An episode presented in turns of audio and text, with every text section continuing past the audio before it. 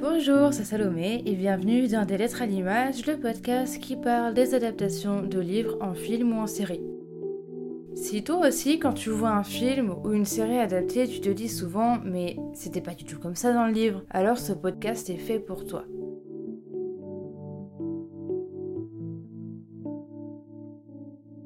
Qu'est-ce qui fait que tel ou tel film ou série est une bonne adaptation? Est-ce qu'un bon livre va forcément conduire à un bon film ou une bonne série? C'est ce qu'on va voir aujourd'hui dans l'épisode du jour. Anne la Maison Pignon Vert ou Anne le Green Gables est un roman de l'autrice canadienne Lucy Maud Montgomery et a été publié en 1908. L'intrigue principale du roman se déroule durant la seconde moitié du XIXe siècle et raconte les aventures de Anne Shirley, qui est une orpheline canadienne de 11 ans dans la ville fictive d'Avonlea. Elle est envoyée par erreur chez Matthew et Maria Curbert, un frère et une sœur qui avaient en fait demandé un jeune garçon pour travailler dans leur ferme de Green Gables. Matthew est totalement ravi d'accueillir la jeune fille, mais Marilla n'est pas vraiment au comble de la joie de prendre sous son aile la petite. Après sa publication, il est considéré comme un classique de la littérature d'enfance et de jeunesse internationale, et il a été traduit dans plus de 36 langues et est l'un des livres les plus vendus au monde, avec plus de 50 millions d'exemplaires, et il a alors dépassé les romans iconiques comme 20 000 lieues au-dessus des mers de Jules Verne, ou encore les aventures de Sherlock Holmes de Sir Arthur Conan Doyle. J'ai l'impression que avant la série et la republication de la saga chez la maison d'édition Monsieur Toussaint l'ouverture, cette histoire n'était pas très très connue, alors que la saga est un classique. Enfin, j'en avais jamais entendu parler avant. Une petite anecdote, c'est que le roman a vu le jour suite à la lecture d'un journal où Lucie Maud Montgomery a découvert qu'un couple anglais avait voulu adopter un garçon et ont eu une fille à la place, c'est de ça que l'autrice s'est inspirée pour l'histoire. Et donc depuis les aventures d'Anne, l'autrice est devenue une icône mythique de la culture littéraire canadienne. Le livre m'a beaucoup fait penser aux quatre filles du docteur Marsh dans sa narration, puisque les chapitres sont courts et chacun raconte des moments de vie. Et malheureusement, comme pour les quatre filles du docteur Marsh, je n'ai pas trop accroché, j'ai même mis un mois à lire le livre. Pour les personnes qui n'aiment pas trop avoir des descriptions dans les romans, peut-être que cette lecture vous agacera dans le sens où Anne décrit de manière romantique et précise tout ce qu'elle voit. Et donc ça peut être un peu ennuyeux pour euh, beaucoup. Je pense que ce qui a fait que j'ai pas accroché au livre, c'est effectivement du coup toute cette description où voilà, il faut vraiment aimer les descriptions comme ça de la nature, de ce qu'elle pense, des phrases à rallonge, des tirades, parce que c'est vrai qu'elle parle énormément, euh, Anne. Elle est très bavarde, quoi, et c'est vrai que ça peut être fatigant au cours de la lecture beaucoup de personnes qui n'avaient pas aimé l'histoire, c'était justement parce que la cible était peut-être un petit peu trop jeunesse, étant donné qu'on suit la vie d'une enfant qui a 10 ou 11 ans au niveau de l'histoire, alors qui, qui grandit, puisque voilà, on suit l'évolution euh, de la jeune jusqu'à ses études même. Voilà, je sais que, étant donné qu'il y a 8 tomes, on va vraiment suivre la vie entière de Anne. Donc voilà, c'est pour ça qu'on peut ne pas accrocher au premier tome et que même si on pourrait être plus ancré dans l'histoire à partir du deuxième tome parce que ça pourrait plus nous correspondre en termes de tranche d'âge. Il faut avoir accroché au premier tome et c'est vrai que ça peut être compliqué de continuer une saga quand on n'a pas accroché au premier tome étant donné que c'est quand même le premier tome qui propulse une saga. Donc euh, à voir si je continuerai ou pas, ça me tente pas trop là, mais, euh, mais on verra bien si à un moment donné ça me tente de, de le relire et d'éventuellement continuer la saga parce qu'il y a quand même énormément de potentiel et même si j'ai pas apprécié ma lecture, je comprends vraiment l'engouement qu'il y a tout autour de l'histoire. Ce qui est intéressant déjà, c'est que, au-delà de toutes ses qualités, Anne, le personnage principal, a également des défauts. C'est agréable de voir des personnages réels dans l'histoire. Il y a beaucoup de personnages très intéressants, et ce qui est intéressant aussi, c'est de voir toutes les relations que les personnages nouent entre eux. Que ce soit par exemple la relation entre Matthew et Anne, qui est vraiment complémentaire et insoupçonnée, puisque Matthew est un vieil homme timide qui parle pas beaucoup, et Anne est une jeune fille euh, intrépide qui est très bavarde. Il y a aussi la relation entre Marilla et Anne qui est très belle puisque malgré sa rigidité au début, parce qu'elle n'était pas très contente d'accueillir la petite fille, on voit que petit à petit elle s'attache de plus en plus à Anne malgré elle. Et donc au fur et à mesure de l'histoire, on va voir Anne qui va créer des liens avec sa nouvelle famille, mais également avec par exemple Madame Lind, qui est une amie de Marilla et la grande majorité de ses camarades de classe et des autres personnes du village. Par contre, le livre est magnifique en tant qu'objet. C'est un livre qui est cartonné, très nacré, assez irisé avec une écriture dorée une sorte de cuivre rosé qui donne un effet assez pailleté au livre et qui le rend vraiment magnifique au-delà de l'illustration.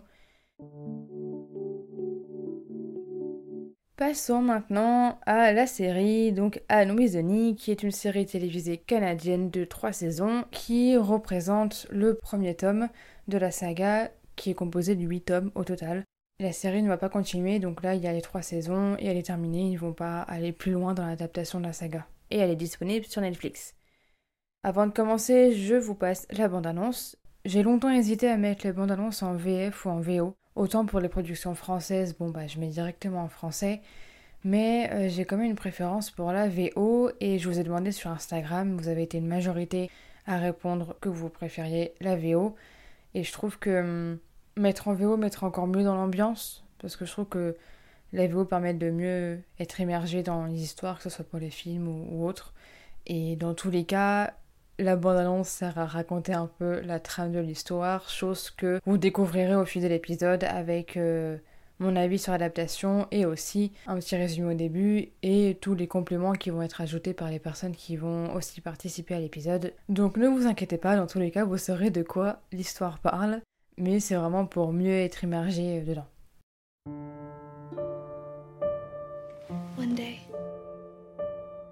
Princess Cordelia arrived at the most beautiful kingdom in the world. She knew not a soul and was worried no one would like her. We sent word to Mrs. Spencer to bring us a boy. You don't want me. There's no point in crying. There's been a mistake, is all. Girls can do anything a boy can do, and more. Who are you? My name is Anne Shirley Cuthbert, and please be sure to spell Anne with an E. Gilbert! Why were you walking with that orphan girl? I won't eat next to dirty trash. What good a cheap eater was. We might be some good to her. I make up stories all the time. I could never do that. I don't think imagination's my strong suit. Really? I don't know what I'd do without mine.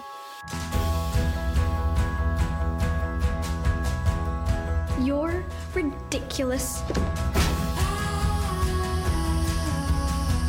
Diana, shall we swear to be best friends forever and ever? I solemnly swear to be faithful to my friend for as long as the sun and moon shall endure. You have such a way with words. Dreams don't often come true, do they? Fiddlesticks. Isn't it wonderful that every day can be an adventure?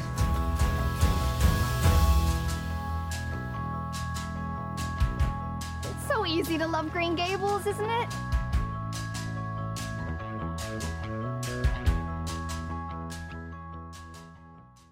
Pour le rôle principal d'Anne Shirley, il y a 1889 jeunes filles qui ont été auditionnées. Et en 2016, l'actrice, alors je suis pas sûre de la prononciation, c'est Amy Beth McNulty, a été choisie pour interpréter le rôle principal, pour sa capacité à disposer d'un dialogue incroyablement exubérant, dynamique et beau. Et la créatrice et scénariste de la série l'a décrit à la fois comme lumineuse, transparente, intelligente, émue et émotionnelle. Les autres acteurs ont aussi très bien été choisis par rapport à la description dans le livre qui était vraiment très précise. Ça correspondait vraiment à ce qu'on voyait dans la série, que ce soit Marilla ou même Matthew et Anne encore plus parce qu'elle a beaucoup de descriptions, ses expressions, etc. Et je trouve que les acteurs ont très bien été choisis.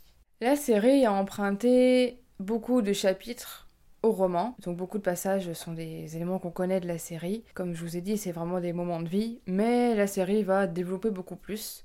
Même si certains dialogues sont presque copiés-collés, par exemple, il y a un passage du livre qui décrit la réaction de euh, Madame Lind quand elle lui annonce qu'ils adoptent un orphelin.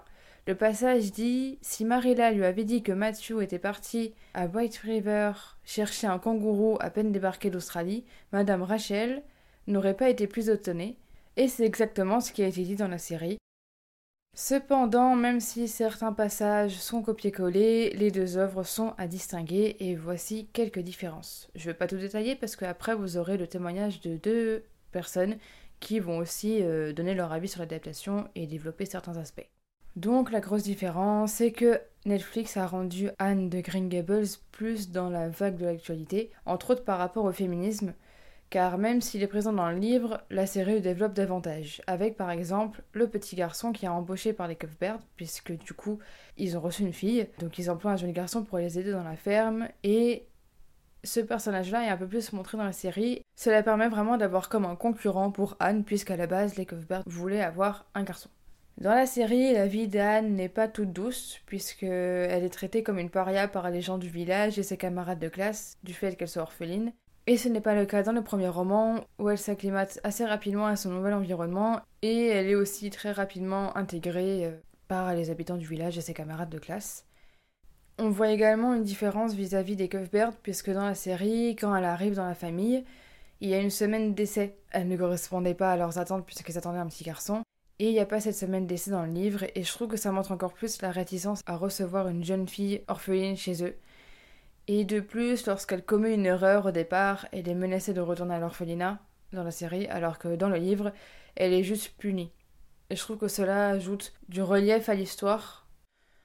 La série, elle est aussi beaucoup plus dense dans le sens où on n'a pas seulement le point de vue de Anne, on a aussi des moments de euh, la vie de Matthew et, et Marilla, des, flashbacks de leur vie d'avant, euh, les relations que eux entretiennent avec les autres personnages et les autres membres du village, etc.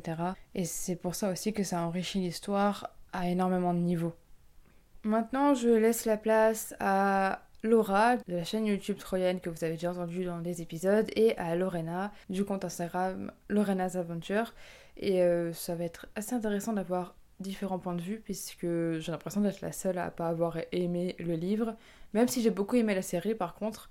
Donc là, vous allez pouvoir avoir d'autres points de vue et aussi plus d'informations sur l'adaptation. Donc c'est parti. Et merci d'avance à elles d'avoir euh, envoyé leur témoignage sur la série. C'est parti. Hello, je m'appelle Laura, j'ai 25 ans et je suis chroniqueuse littéraire sur le blog et la chaîne YouTube Troyan. J'ai commencé Anne de Green Gables, écrit par Lucy Maud Montgomery, après avoir vu la série Anne with Annie, qui est sur Netflix, mais également sous la recommandation de la streameuse Build Up. Étrangement, le fait que le livre ne corresponde pas vraiment à la série de manière identique, bah ça m'a pas gêné parce que je me doutais que Netflix avait forcément rendu plus moderne une histoire qui est quand même sortie pour la première fois en 1908. Je suis pas une très grande fan des lectures classiques et pourtant là j'ai adoré. Pour l'époque, cette histoire reste quand même très novatrice. Il y a une sorte de révolution des esprits avec des combats sociétaux qui sont quand même très nouveaux pour le XXe siècle. Chaque chapitre correspond à un événement de la vie de Anne qui va la faire réfléchir et qui va bousculer sa vision du monde. Anne évolue en permanence. Après, effectivement, si on a regardé la série et qu'on recherche cette petite modernité avec ce côté féminisme très présent, c'est vrai que du coup, le livre ne correspond pas forcément aux attentes. Il y a du féminisme, bien sûr, Anne est un personnage très féministe qui bouscule les codes, mais ce n'est pas aussi présent et aussi fort que dans la série. Il y a vraiment un panel intéressant de personnages et contrairement à ce qu'on peut croire, Anne n'a pas été mon personnage préféré. J'aime beaucoup Anne, elle a beaucoup de qualités, mais je la trouve beaucoup plus rancunière dans le livre et parfois même injuste dans ses réactions, ce qui avait le don de m'énerver, mais également de m'apitoyer sur les personnages qui semblaient juste être maladroits avec elle, sans pour autant vouloir vraiment être méchants. Quelque chose que je trouve important dans ce récit, c'est que nous n'avons pas seulement la vision d'Anne, on a la vision des autres personnages, comme par exemple Marilla, qui ne voit pas du tout les choses de la même façon que Anne. Anne voit tout de manière merveilleuse, de manière romantique, de manière poétique. Et puis on a le personnage de Marilla, donc qui est la dame qui s'occupe d'Anne. Et vraiment, Marilla a les pieds sur terre. Elle est très franche, elle est très dure avec Anne. C'est vraiment un contraste qui est assez impressionnant à voir, à lire surtout, mais vraiment qui est percutant et important. Globalement, j'estime que si vous avez apprécié les personnages de la série, vous devriez apprécier les personnages du livre parce qu'ils correspondent énormément à leur description et c'est très agréable. Bon, j'avoue que j'ai toujours un coup de cœur pour le personnage de Gilbert Blythe qui est pour moi très loin de l'image qu'on se fait maintenant des hommes où il faut que ce soit des bad boys, etc. Là, on a un garçon qui est gentil, qui aimé de tous, qui est attentionné, qui est très romantique. Vraiment, Gilbert est une petite pépite comme on n'en fait plus. Alors bien sûr, il y a des thèmes modernes qui ne sont absolument pas abordés dans le livre. Je parle notamment de l'homosexualité ou même du racisme. Il y a des personnages qui n'existent pas dans le livre Anne de Green Gables, mais qui existent dans la série. Je pense euh, par exemple à Cole, à Elijah, à Hazel, Sébastien ou encore Cacouette.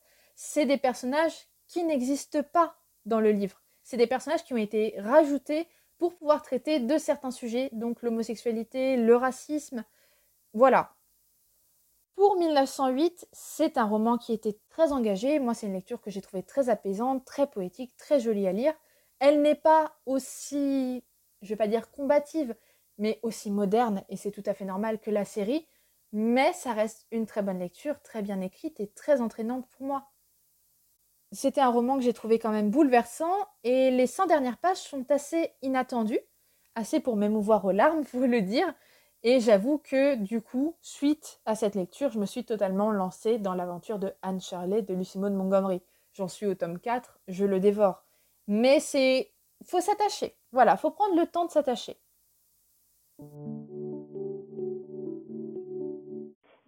C'est Lorena du compte Lorena's Adventures et je suis ici pour vous parler de l'adaptation de Anne de Green Gables en série Netflix avec Anne with an E.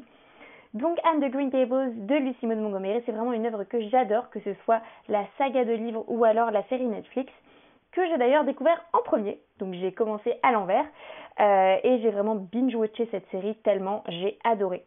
J'ai ensuite découvert que c'était une saga de livres et qu'elle allait être rééditée avec les éditions Monsieur Toussaint Louverture qui ont fait un travail incroyable au niveau de l'objet livre et au niveau de la traduction. On a vraiment un objet de qualité avec un contenu qui est vraiment très pertinent, qui est vraiment très bien traduit, bien adapté. Donc euh, vraiment bravo à eux. Je vous invite à les découvrir si vous ne connaissez pas encore. Par contre, au niveau des deux œuvres, euh, donc la série Netflix et euh, la saga de livres, elles me paraissent vraiment très différentes et je ne les considère euh, pas comme la même œuvre. Elles ont la même origine, mais vraiment je considère qu'elles varient beaucoup trop pour qu'on puisse les comparer. Dans la série Anne with an E, la série Netflix, on va avoir des sujets et des thèmes beaucoup plus contemporains comme le harcèlement, la ségrégation ou le racisme, le féminisme, qui n'existent tout simplement pas dans les livres, ou alors qui ont été vraiment amplifiés dans la série Netflix pour les mettre en avant, parce que ce sont des sujets d'actualité aujourd'hui qui euh, sont pertinents, en tout cas dans la série Netflix, euh, avec un ton beaucoup plus sombre. On a le personnage d'Anne, le personnage principal, qui est beaucoup plus mal vu par les habitants, beaucoup plus tragique aussi, et on va vraiment avoir un côté euh, un peu tragique qui n'existe qui existe moins, on va dire, dans la série de livres. Euh, il y a aussi des modifications au niveau des personnages, de certaines scènes qui ont été modifiées, euh, même au niveau de l'ordre chronologique, pour desservir l'adaptation euh, Netflix. Et ça a été très bien fait. Enfin, vraiment, moi, je trouve que c'est un travail incroyable qu'ils ont fait. Ils ont vraiment réussi à transformer l'œuvre pour en faire quelque chose qui est plus contemporain, qui est d'actualité, qui est mis à jour, qui est un peu plus neuf et ils l'ont bien fait. A l'inverse, euh, dans Anne de Green Gables, on va avoir quelque chose de beaucoup plus lumineux, beaucoup plus innocent et positif. On va vraiment suivre Anne dans son quotidien avec ses amis et son évolution à travers les années. On va avoir beaucoup plus de descriptions de paysages avec une plume d'une poésie vraiment incroyable. Euh, c'est quelque chose qu'on va avoir du mal d'ailleurs à retranscrire dans l'adaptation Netflix. Euh, vraiment la beauté des mots de l'autrice, c'est compliqué de l'adapter à l'écran.